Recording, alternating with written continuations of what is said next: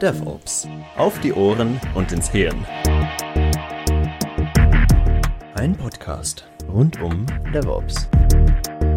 Von Dirk Söllner, Falco Werner und Luca Ingerni. Welcome to a new episode of DevOps auf die Ohren und ins Hirn. Or in English, DevOps from your ear straight to your brain.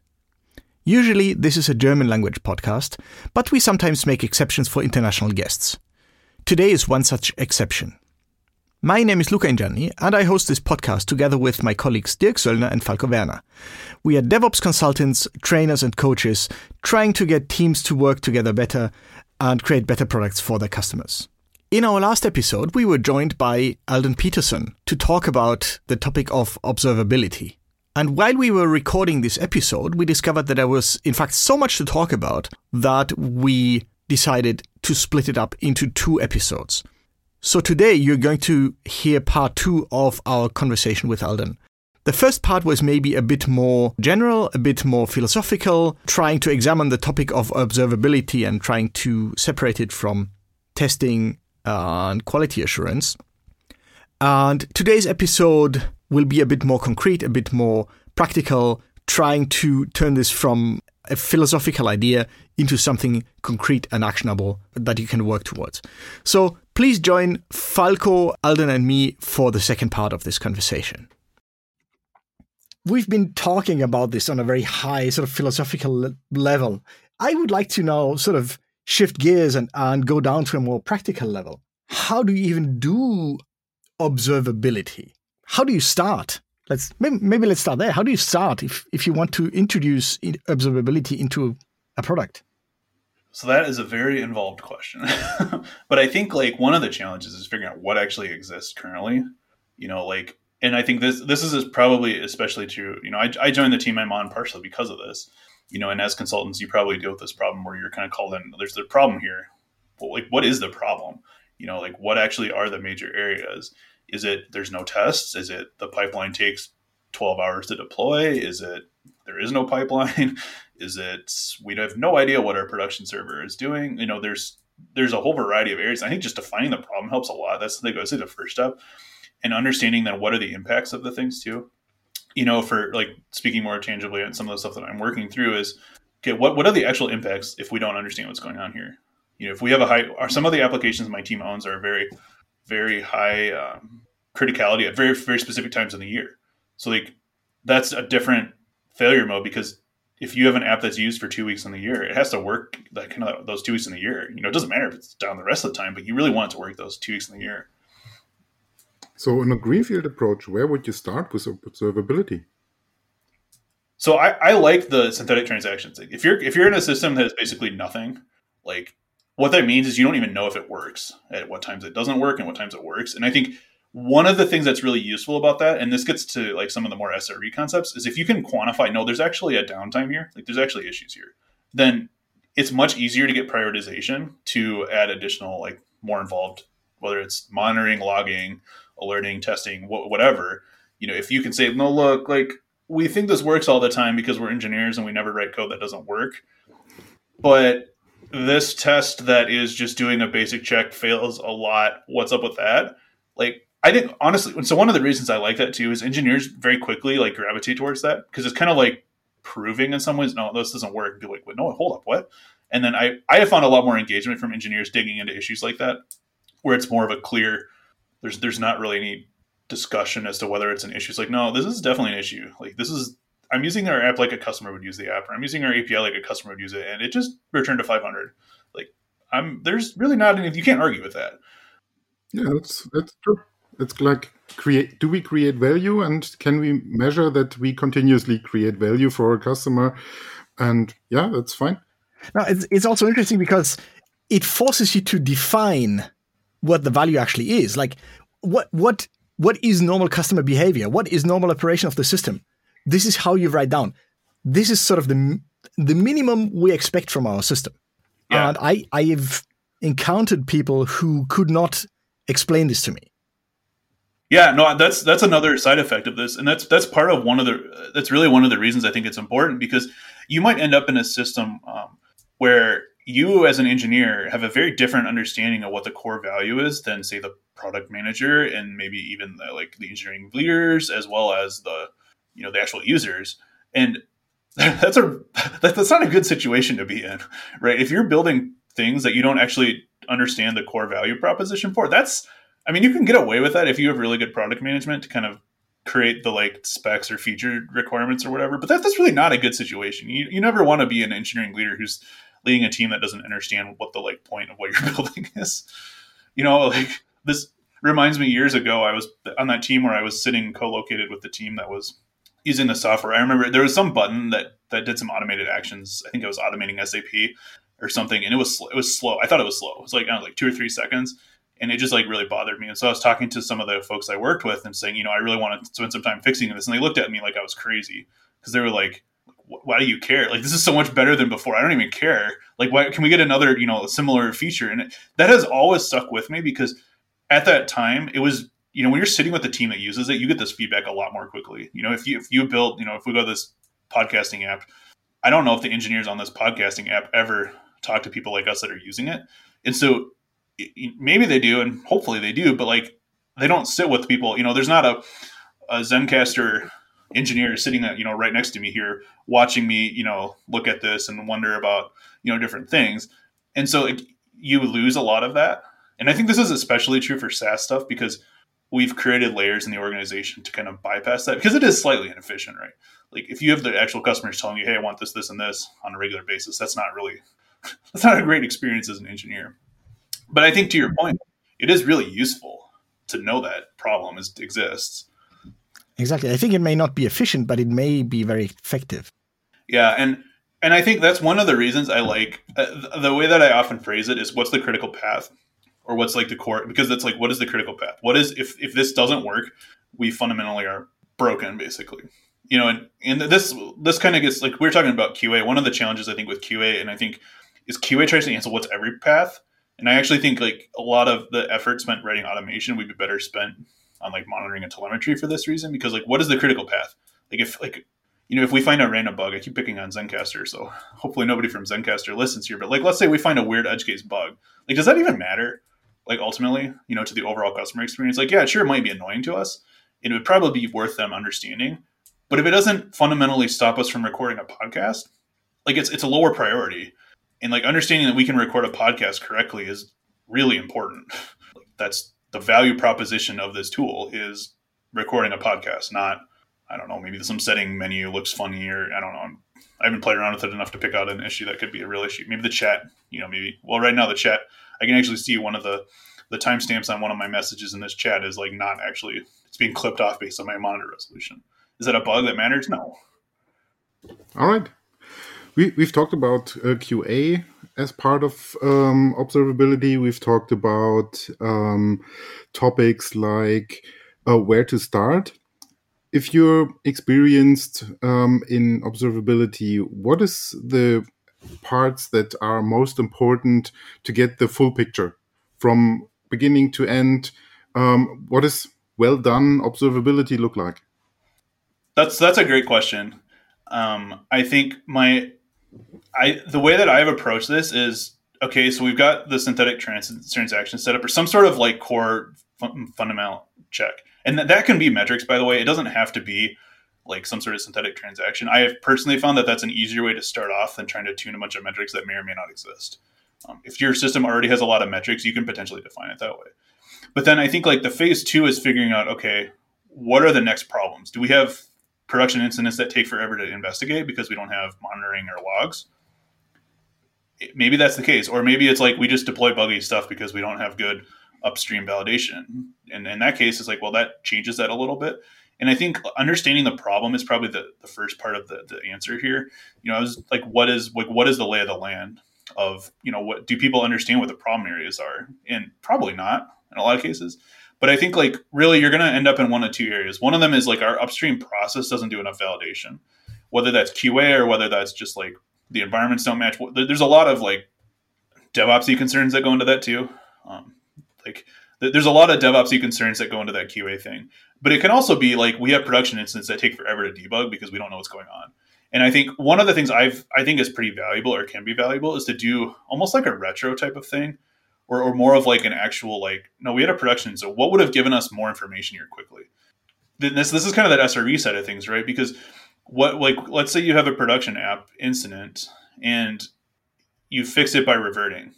Like okay, that's. It's good that you reverted, but like and that that's like kind of like a great SaaS you know platform thing where you can just roll back bad changes, but what if you you know just thinking through like you can't always do that. Sometimes it's like a situation where some i don't know data gets corrupted or you know some sort of you know something ends up in the system that shouldn't and you can't just revert it. What did you need as far as information goes? Maybe you needed better logs. Maybe you didn't have a dashboard because you never had a reason to. Like trying to understand that space and this then quantifying the risk there i i like being able to quantify like what the impact is of not having the various observability components i think that's like you have to be able to quantify the impact in the future. You know, like going back to this Zencastr thing, you know, like maybe they need to check different resolutions because I've moved this to be smaller so I can look at this note stock I've got pulled up. I don't know. Like, but that's being able to understand, okay, what are the actual impacts of this? And then like tracing it backwards to see, you know, what are the different links in the chain that got us to that point. I personally think is a really useful exercise because a lot of times people have less than ideal ways to find this information. Like maybe you SSH into the service and you look at like some sort of log file on the service. Like, is that really a great like production debugging thing? Like, not really, because that's probably relying on your permission level and maybe on your ability to know where those logs are. And being able to quantify that in some sort of whether it's a retro doc or you know there, there's a whole bunch of different opinions on how to do that sort of thing but i think that that's a really insightful way to answer like the tactical side of like what to do next you talked about components of observability. Um, sometimes there's logging coming up, monitoring. Um, what are other things I'm um, questioning? Is metrics security part of observability? How does it work? So that, that's another really good question that I think it gets into the whole, I think, is the, the buzzword DevSecOps now, I think, where it's all like part of the same like platform thing. So picking on those separate, I think metrics are definitely part of this. Um, I think that's one of the challenges, though. I think is like defining what metrics are meaningful, and that's that is, by the way, one of the reasons I like focusing on synthetic transactions initially is because it's much easier to do generally. Like my experience has been that relatively few people can have a deep enough understanding of all of the available metrics, even if they are sending metrics, to be able to tune them in such a way that they can say this is up or down. That's very challenging, and I think it, it's a good goal.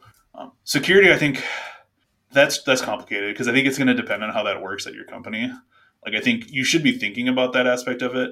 You know, like there there are certainly aspects to that that are involved in this conversation, but I think like the overall like let's say you're building Docker containers, like it'd be very easy to audit well, there, there may be good tools now. A couple years ago, there weren't good tools, but you know, you want to be able to know what packages and have security vulnerabilities in the image you're deploying to prod. Well, that's totally falls into this space. I think that that's like that DevOps, the DevSecOps space, right? Where it's completely part of that space. But if you're talking more of like a holistic thing, like I don't want to say it's out of scope, but like maybe you're auditing. Every company's gonna be in a very different spot with this. Um, you know, like I don't know how many companies could say, okay, we have maybe if you're using Docker containers and prod, or maybe you're using VMs, whatever. Like could could answer the question of what version of every package is being used on all of them to check vulnerabilities. I think that's probably a low number of companies that can actually do that at this point. Um, we could discuss that's there are certainly aspects to observability to what I just said that you know this this goes into like kind of some of that how do you debug production incidents? Well, if you have no way to know what versions of packages have changed or that from your deploys, that could actually be a big deal depending on the scope of what you're deploying. You know, especially if we're talking front end stuff because you know there's a lot of packages in the average front end application. Which is interesting because this quote unquote metric is, is totally stable. Like what what version, versions of packages are in your Docker container, but at the same time, as you just pointed out, it's a, a valid concern for observability. Like, you know, this is one of the aspects that goes into being able to diagnose a given issue.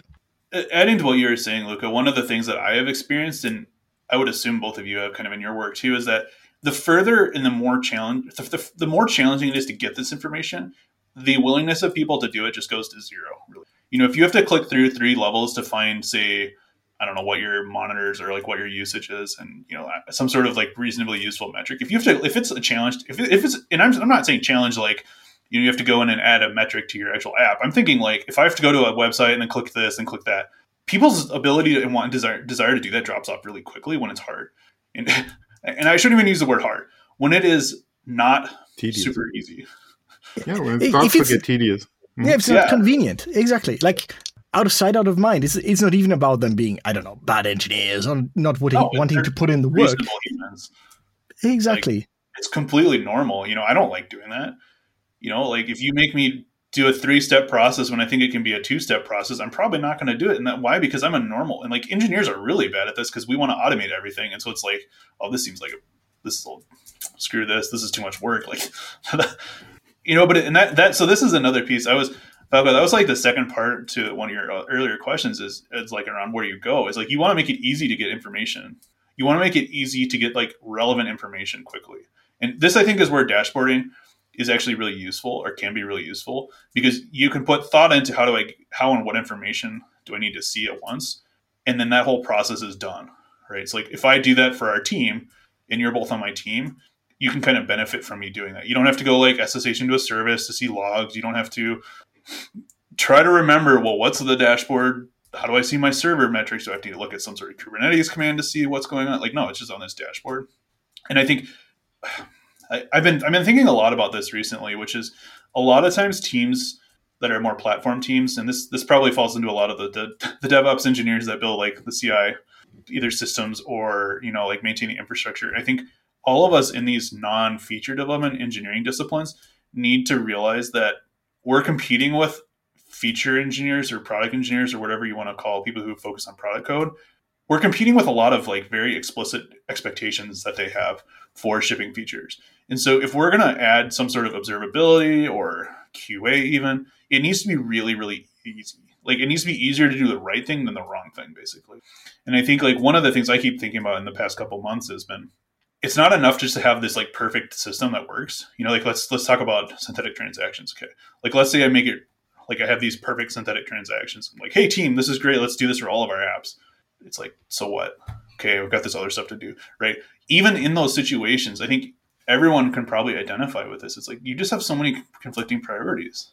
You know, like there's just so much stuff going on, and so you have to make it really easy for teams to do this, and not just to, to like to do this, but to like to get the ability and the interest to do it right because we, we've been talking about this for a while now and i think we're all pretty passionately aware of like what the value propositions here are right what are the failure modes of not having any sort of observability what are the failure modes of not having a good process like what if what if about having like a sort of devops process where you're like not really doing ci cd you're doing ci but like you're not really doing continuous deployments so now you've added a bunch of like failure modes and like i think we're all very very at a deep level aware of like problems with that because that's like our space, right? You're both DevOps consultants.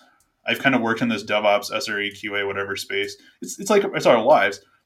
If I'm a feature engineer who's been writing product, you know, great UIs for the last five years, it's not in my front of my mind. And that that you know, we we're, we were talking earlier about like how it's important just to get people like to think about this. Like what like what is like we're just like thinking about it. I think that's part of why I think it's really important to effectively evangelize the value propositions of these things is that people just there are other priorities. Yeah, and and it's interesting because you need to make them aware of the priorities not for for now, but for when shit hit the hits the fan. I I remember a friend of mine whose whose dad is big into sailing, and they they bought a new boat, and he made fun of his dad for installing a light in in the engine compartment. Uh, he said, "Ah, you're getting soft now, aren't you?" And his dad said, "No, look." this is not for now. This is not for when we're in a nice marina and, and like we've got all the time in the world and it's fine. This is for when you're approaching a harbor in bad weather and your engine conks out. And now you're kind of hanging half over the engine with a flashlight between your teeth, trying to get the diesel pump primed. Mm-hmm. That's when you really want that stupid light. Yeah, that's. I, I wrote a doc internally here recently around like why like some of the supporting engineering work and really this whole topic has falls into that space. But like why why does it not happen? And the first reason is just a prioritization aspect. You know, if, if your value proposition like coming from your leadership is like feature code is what gets you risk valued or, or motivated, like that's a big thing. But the second thing is what you just said, and that's like a time horizon. Because relatively rarely will anything in this observability space be a short term thing. Like, right? It's it's almost never a like in the next sprint or the next month or you know it might even be the next quarter like it normally doesn't matter because you know like let's say the three of us are on a team and we write this app you know i don't know luca you're on the front end i'm on the back end and Falco's kind of splitting it. Well, like if I'm really aware of the backend side of things and we have an issue come up, I can probably just go figure it out and debug it, right? Like even if I have poor observability, I have high familiarity with the code base. I'm high because I mean I wrote it. Well, like what happens in like six months or a year when this team is no longer the three of us, but it's you know Luca's the only one on the team who had that existing context, and now there's like this app that has no documentation, no observability, no testing, and Alden's knowledge of the app is gone, and Falco's knowledge of the stack is gone, and it's just Luca. Well, that's a problem normally because now if there's an issue, it's not let's just go ask Alden because he knows the app. It's okay, um, what's going on here? And like a lot of this, I think comes in, and this is this is one of those things that I think implicitly happens in companies. Like there's almost like, and it's fine to prioritize short term over long term. Like there are stages of companies and teams that that's important, but I think making sure that people like you're that you're aware, and this this kind of goes to if you're if you're more of on the leadership or prioritization side here, like make sure it's an intentional decision. Like don't just prioritize the short term because it's like the most, you know, it's the it's the cookie right ahead of you, you know, type of thing. And I, I, I don't have a good solution to how to like really work within an org around the, the prioritization, both the timeline as well as the product focus versus non-product focus. I this is something I've been wrestling with in my mind for a while now. Is like what what is the actual action item here? Short of bringing up and making it clear that there's a trade-off being made, I really don't know. Like I think I do think that more engineering leadership and product management is a, is like willing to prioritize this stuff than I think the average engineer thinks. I think like if you say this is the risk to the product, you know, going all the way back, you know, what what is that value to the customer? If there's an actual risk there by not having, I don't know, good logging or error logging or maybe monitoring that sends off alerts, like if you can quantify that risk, I think most reasonable like people making prioritization conversations will very willingly say, "Wow, we should do that." But short of like doing that, I don't really have a good feel for like what the solution is. You know, as much as I talk about it and want to like get people excited about it, if I live in a system where the only thing that gets rewarded is short term feature work, like I don't know, like Yeah, well this is this is just the the typical story of like how do you deal with tech debt? Because in yeah. that sense, a lack of observability is just one more facet, I guess, of, of tech debt, isn't it?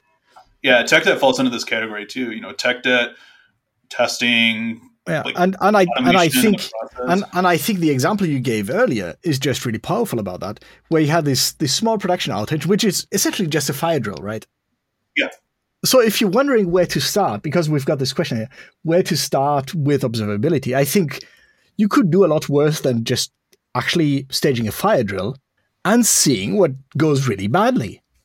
And yeah, then and then true. you've kind of got your answer, don't you? You know, where do you what do you need to do to close that that feedback loop? Yeah, and that's one of the one of the things that I thought thought about in the like incident response or you know kind of managing that sort of thing is when you're thinking about like root cause analysis, it's almost never one thing. And I think observability is like a really good example of this, by the way. It's like a chain of links, right? Maybe there's five different things that kind of broke. You know, maybe you had, didn't have an alarm over some metric that you should have had an alarm on, and maybe you didn't know that the app was down because you didn't have enough overall insight, and maybe you didn't have a test that should have caught this because this is a really big like you end up with a situation and almost all the production incidents I've been in have been like this. Very rarely is a production incident one thing, you know, where one specific thing. And almost always, at least in my experience, it's because an engineer just did something that they really shouldn't have done. You know, like I shouldn't I somebody said, Hey, you shouldn't do this and you did it. or you just, you know, kind of went in by yourself and did something like that's almost in my experience, that's almost always been the like single causes. But everything else is like a bunch of like related it's almost like links in chain. And if any one of them was different, like you might not have had that outage. And I think, look at your point, that's that's where I think a lot of these observability related things can come up in incident analysis. Is like, okay, well maybe we deploy. I don't know, maybe we deployed a schema change that was bad. Okay, prod. Like you want to, you know, that's I think easier for people to go, oh my gosh, that's really bad because that can be really bad. Well, like what? Okay, so first of all, you have to figure out well, how did you get to the point where that happened, right? Like how did it go to prod? But then once it went to prod, how did like what did you know about that? And it is a really good thought exercise, I think, to really think through that and to treat it as like a fire drill. Because you can then say, okay, well, if this happened for real, what would we have done? Oh, you'd have just had eight hours of downtime. Okay, that's cool. Like no one's gonna think that's cool, you know. exactly. Also, I I wonder, Falco, have you also been reminded of this whole topic of value streams while we were talking about this? Because that that kept coming to my mind that uh, you really you would really benefit from from observing the value streams in your organization. And in, and in fact, you know, here's my mini rant. I don't like value streams because they they imply one directionness. But but it feels like this should really be a loop. There should be a very powerful feedback loop. Am I wrong about this, Falco? I think observability can provide different feedback loops, and um, the value stream is something where I would say um, you look from the requirements of the customer, you get this through um, continuous delivery pipeline and ship the requirement as a new feature um, in the product, and um, that's the the flow part.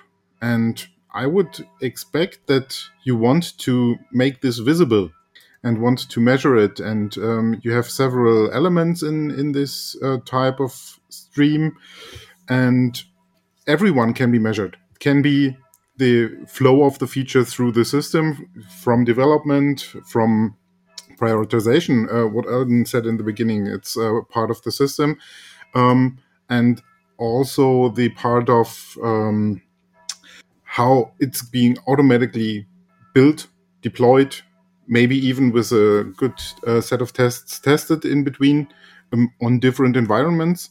Um, and yeah, the the end to end approach um, with the synthetic transactions um, is probably a good way, um, but also to kind of get measurements of um, business impact. So once you have the feature in in place, does this change the behavior of the customer? Do they, I don't know, uh, in a shop shop bigger shopping carts or come back more often or um, things like that?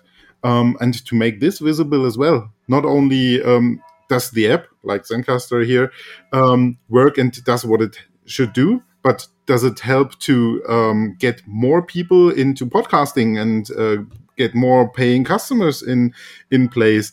Um, everyone who's invited uh, and might might be uh, enthusiastic about uh, creating his her or her own podcast uh, when the tool like this is working. And yeah, sure, that would be um, cool and helpful um, in terms of observability. And I think also security thing is a is a topic uh, to think about. Um, and yes, value stream, um, Luca, you always like to put up um, the value loop, like the customer being uh, put into a co-creation type of work and uh, support improving the product with feature support, uh, with uh, requirement support, with testing support, somehow being in- included would be a nice way to um, close the loop from the requirements to the feature and back to the next requirement. Yeah, that's that's like the the end goal of all of this, right?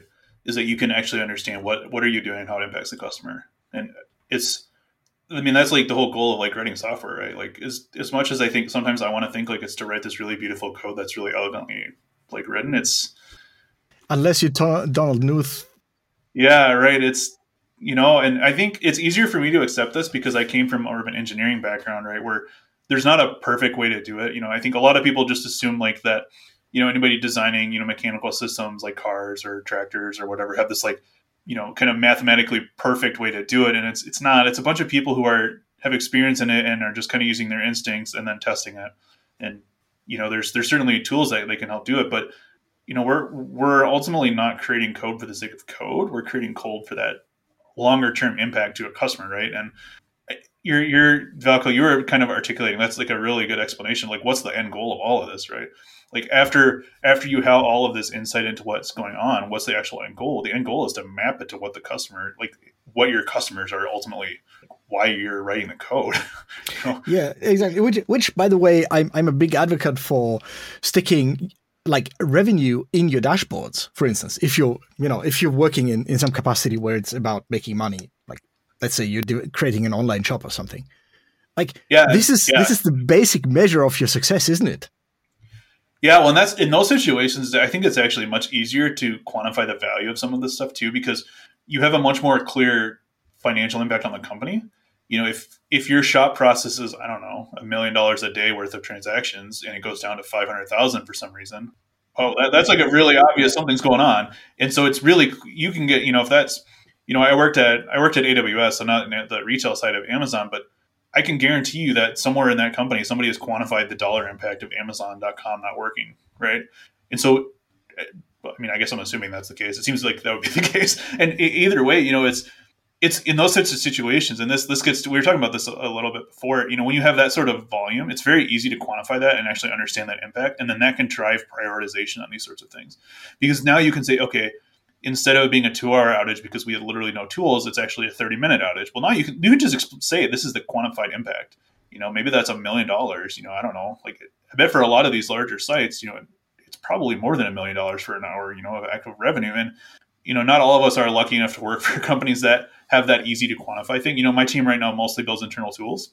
And so there's certainly a, a dollar impact as far as like productivity goes, but unfortunately, it's a lot harder to directly translate that to like a, you know, a, a, you, can, just put like a, a numeric value on our dashboards unfortunately like we could certainly try to like approximate you know lost productivity and that sort of thing you know but i think if you have that sort of thing it's great right because now you're it's a very meaningful number. You know, if you're an engineer and you, know you see like a dashboard that shows how much your your outage is costing, you know, it's costing.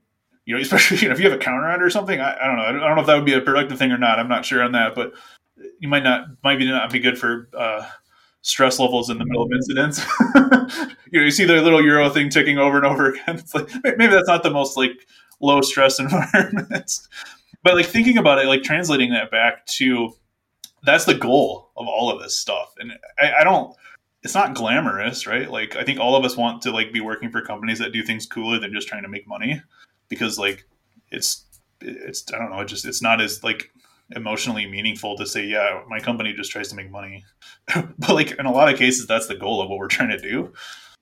I think it's always good to um, be in touch with your customer and see what what your customer and this time um, um, you're building performance tools for for other developers um, and get feedback from them how to um, improve what they need what um, your platform is providing. And i think availability of the platform is probably important thing um, at least during business hours. Yeah. Well that, that's absolutely the case. You know that's when we've talked about this internally too and there's there's a lot of confidence that goes into the you know, our, our orgs, you know, if, if like, let's say everybody in my company thinks that our org is terrible, then that's because our software sucks. And, you know, whether or not that's a true statement or not, that's going to greatly impact our ability to exist as an org.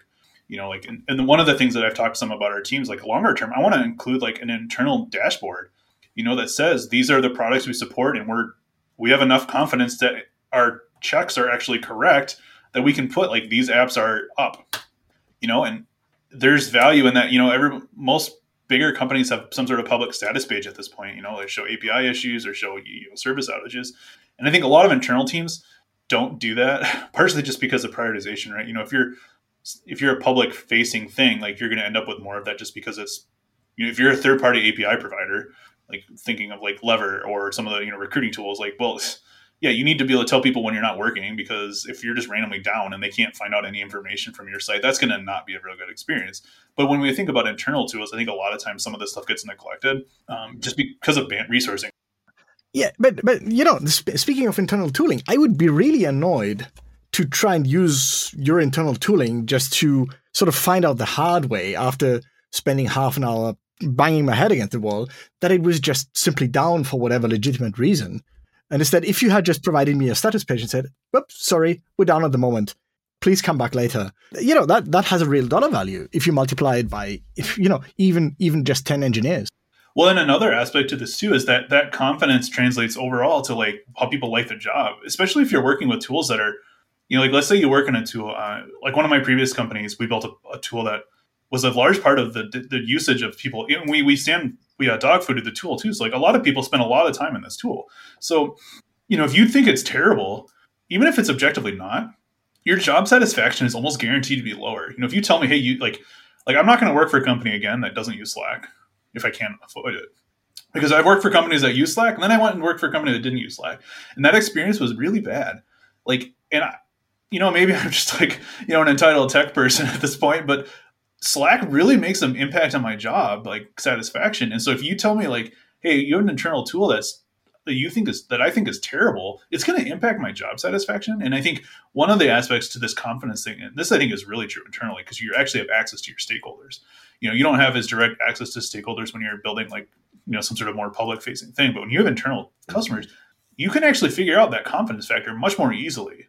And you know, so if you have that dashboard, maybe it just says the exact same. You know, if it if it's completely true, and even if it says it's down, that increases confidence, right? Because it tells people, hey, the team that owns this product knows that it's down. It's not just randomly down, and we have to go tell them, right? Like, and that, that's another reason I really like synthetics. By the way, is you can find out as quickly, like you hopefully find out before your customers do that your app is down. You know, and so if you, again, this depends on the, the rate of like usage, but it's you know for internal tools, I think that's the same thing, and it's I, I don't know. I think it does contribute overall to you know the, a lot of these things are very hard to quantify. Like, how do you quantify um, revenue impacts of internal tools creating slightly lower job satisfaction and then causing people to slightly have a higher chance of leaving? Like, you're never going to quantify that, but it's all the same ultimate problem, right? Like, do people have confidence in what you're doing? How do you do that? Yeah, we keep coming back to that whole thing, right? Confidence, closing the loops. That's the basis of observability. And and to your point, I think once you've understood that, then it becomes fairly easy to decide what should be the next step. You know, what yeah. in, in what way can I increase confidence? In what way can I close the loops more strongly or sooner or whatever? Yeah, we like we've talked a lot here about observability across some things, and we haven't talked as much about the tactical side. And I think what you just said is, from my perspective, why when you can create the value of like what we're like what problems you're trying to solve, the tactical side really comes more straightforward. You know, how do we know the app is running? Well, we just we know the app. So what are the things that matter? And like that sort of the, the tactical side of things really just I think becomes much more straightforward. It's getting the buy-in to get to the point where let's have these conversations. Let's think about this. Let's let's have like an hour long um, fire drill type of thing. That's the harder part. I think Falco had asked this a while ago, but it's, it's you know it keeps coming back to this too. Is it a people or is this a technology thing? Yes. And the answer is yes. exactly. okay, I think I think uh, this is an excellent place to leave it, isn't it? Yeah, it's. I I think it's a great spot. It's just you know think about this sort of stuff, and maybe this means there's a bunch of things you can do differently. Maybe it doesn't. It's you know every every team I've worked with has been at a different point on the spectrum, and really ultimately has, should be at a different point based on what their you know what the business impact is. We were just talking about that. You know, if your business impact of being down for an hour is five million dollars, then you're going to care about this a lot more than a social media app that has only revenue from no source because you're not actually generating revenue. Exactly. So this has been an awesome recording. In fact, as we were doing the recording, we decided there's going to be two episodes. So this is this is probably going to be the end of episode two, and I'm going to just splice a little filler in at about half of the recording. Alden, thank you so much for joining us today and sharing your thoughts as far as observability. I think that was a really interesting and very enlightening episode. Yeah, thank you so much for having me. I love talking about this. This, you know, I've I've lived in this space voluntarily now for my career because I think it's really interesting to talk about and to think about. So uh, thank you so much for having me. This has been a lot of fun. Yeah, all right. Also liked being part of it. Okay, wonderful. Falco, Alden, thank you so much. See you next time. Yeah, have a wonderful rest of your days. Likewise. Yep. See you. Bye.